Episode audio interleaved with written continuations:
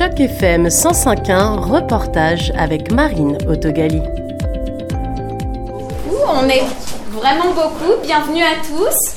Euh, je suis vraiment très très contente euh, de voir qu'il y a autant de monde ce soir pour euh, notre soirée, le bazar, notre encamp bénéfice.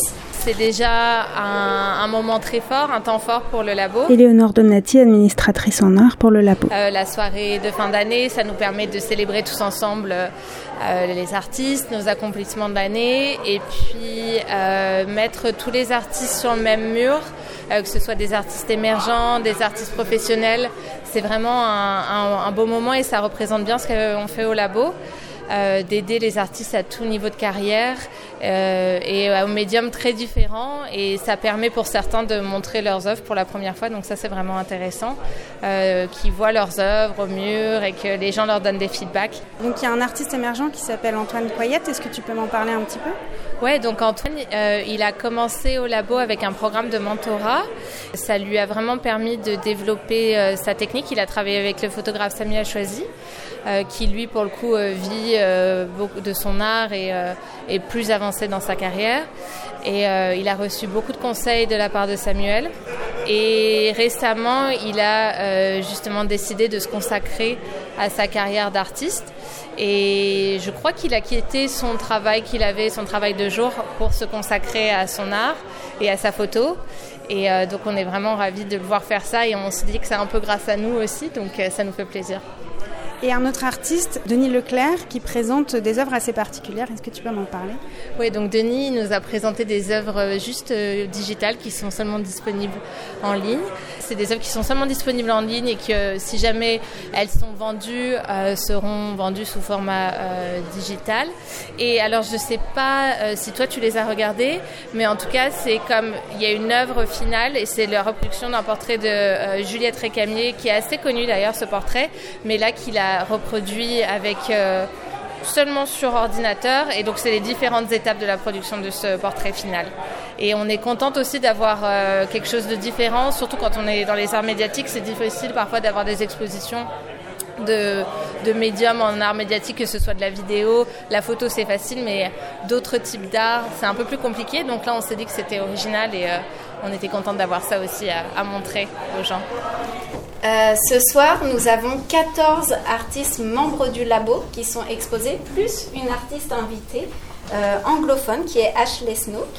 Alors merci à vous tous les artistes qui se sont euh, prêtés au jeu et merci de nous faire confiance.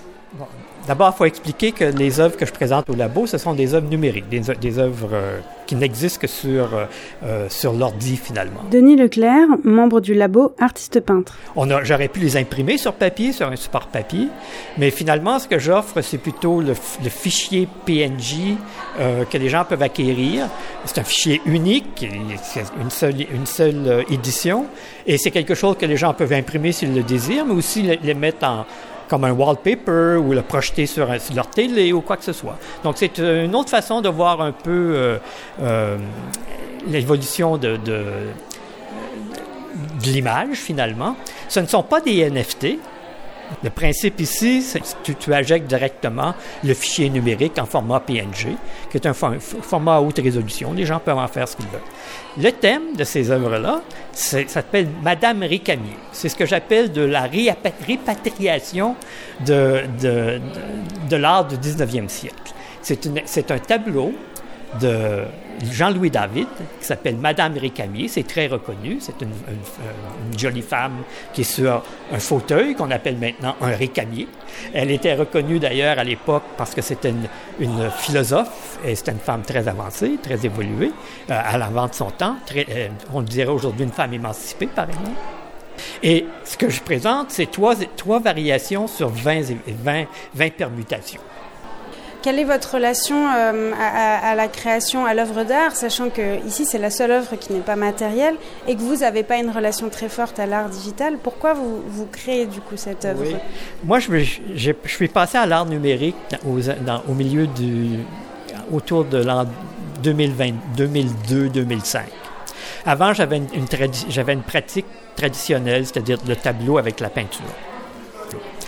Ma formation professionnelle, moi, je suis designer. J'ai une entreprise de design de, de, communication graphique à Toronto depuis très longtemps. Donc, je suis très, très à l'aise avec le monde numérique depuis 1989. C'est le moment où j'ai acheté mon premier ordi. Mais ce que je veux dire, c'est que j'ai fait le choix, un choix délibéré de passer vers le numérique au, au début des années 2000 parce que d'abord, il y avait un inventaire trop élevé de tableaux qui, s'accumulait, et ensuite, euh, la beauté du numérique, ça te permet de faire ce que j'appelle de la pollinisation. C'est-à-dire que tu peux récupérer certaines parties d'une œuvre que tu as déjà fait ailleurs et les intégrer, les intégrer parce qu'il n'y a pas de... Tout est, en, tout est digital. Et avec Instagram, ça me permet aussi de rejoindre un public international un peu partout dans le monde. Donc, plus cette limite euh, d'espace. Euh, et ça te permet aussi d'avancer plus rapidement dans ta progression, dans le sens que tu vois ce que tu fais. Vous dites que vous rejoignez une population internationale avec Instagram. Là, on est sur une population locale francophone. Vous savez s'il y a des gens intéressés par cet art Est-ce que vous pensez que l'encan de ce soir oui, oui, oui. va comprendre euh, cette relation au QR code qui est affiché sur le mur? On va voir, on va voir. J'ai aucune. Je, au départ, quand j'ai demandé s'ils étaient prêts à accepter des œuvres numériques, ils m'ont dit oui, mais c'est un peu, c'est la première fois. Hein, on va voir ce qui va se passer. Euh, c'est un, mais c'est ça, on, prend des chances, on prend des paris, et puis on va voir ce qui va se produire. C'est un encan silencieux, ça veut dire que vous misez euh, sur le papier et vous devez euh, miser 10 dollars de plus que l'offre précédente pour, euh, pour gagner l'œuvre. Je trouve ça chouette parce que euh, déjà il y a des beaux artistes. Euh, c'est moi je, je, collectionne aussi l'art visuel. Sarah, production et porteuse de projets autour du dialogue culturel. Donc euh, je suis contente de découvrir des nouvelles œuvres et des nouveaux artistes et de les voir tous papoter là, boire des coups et puis se raconter leurs histoires, ce qu'ils vivent en tant qu'artistes et comment ils peuvent trouver à exposer leurs arts et comment comment s'organiser ici à Toronto entre entre francophones. Est-ce que tu as pu regarder toutes les œuvres jusqu'à la fin Bien sûr, je suis arrivée et j'ai fait le tour de toutes les œuvres. Je me suis, j'ai parlé à personne. j'ai bien regardé toutes les œuvres, celles qui m'intéressaient. Je suis allée voir les noms. Euh, J'en suis à cette étape. J'ai pas encore mis mon nom sur le, les auctions. Euh, mais euh, oui, j'ai tout regardé. J'ai tout re-regardé d'ailleurs. Est-ce que tu te souviens des toutes dernières, les 31, 32, 33, les petits C'est les euh, NFT non, j'ai pas regardé. J'ai pas, j'ai pas fait mon scan parce que je veux du concret. Je veux sur, le mettre sur mon mur. Voilà, j'ai pas envie d'avoir mes œuvres sur mon téléphone. Je suis désolée, je suis pas très moderne.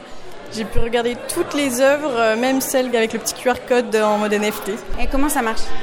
Alors en fait, il faut juste pointer son. Anna Paillet, Régisseuse Cinéma. Son appareil photo avec son portable, et puis là, on a un, un site web où il faut cliquer dessus, et puis là, on a l'œuvre qui apparaît sur notre téléphone.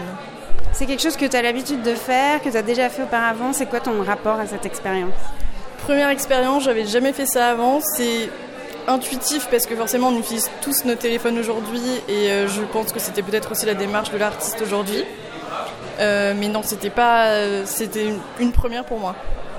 Et c'était intéressant, ça t'a touché comme, les autres, œuvres qui sont affichées au mur ou quelle était l'approche de, toi à l'œuvre?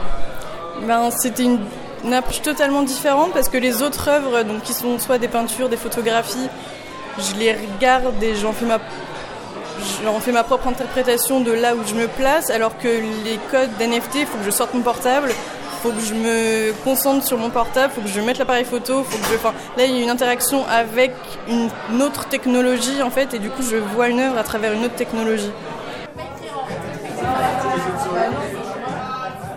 C'était un reportage de Marine Autogali dans le cadre d'initiative journalisme local sur Choc FM 105.1.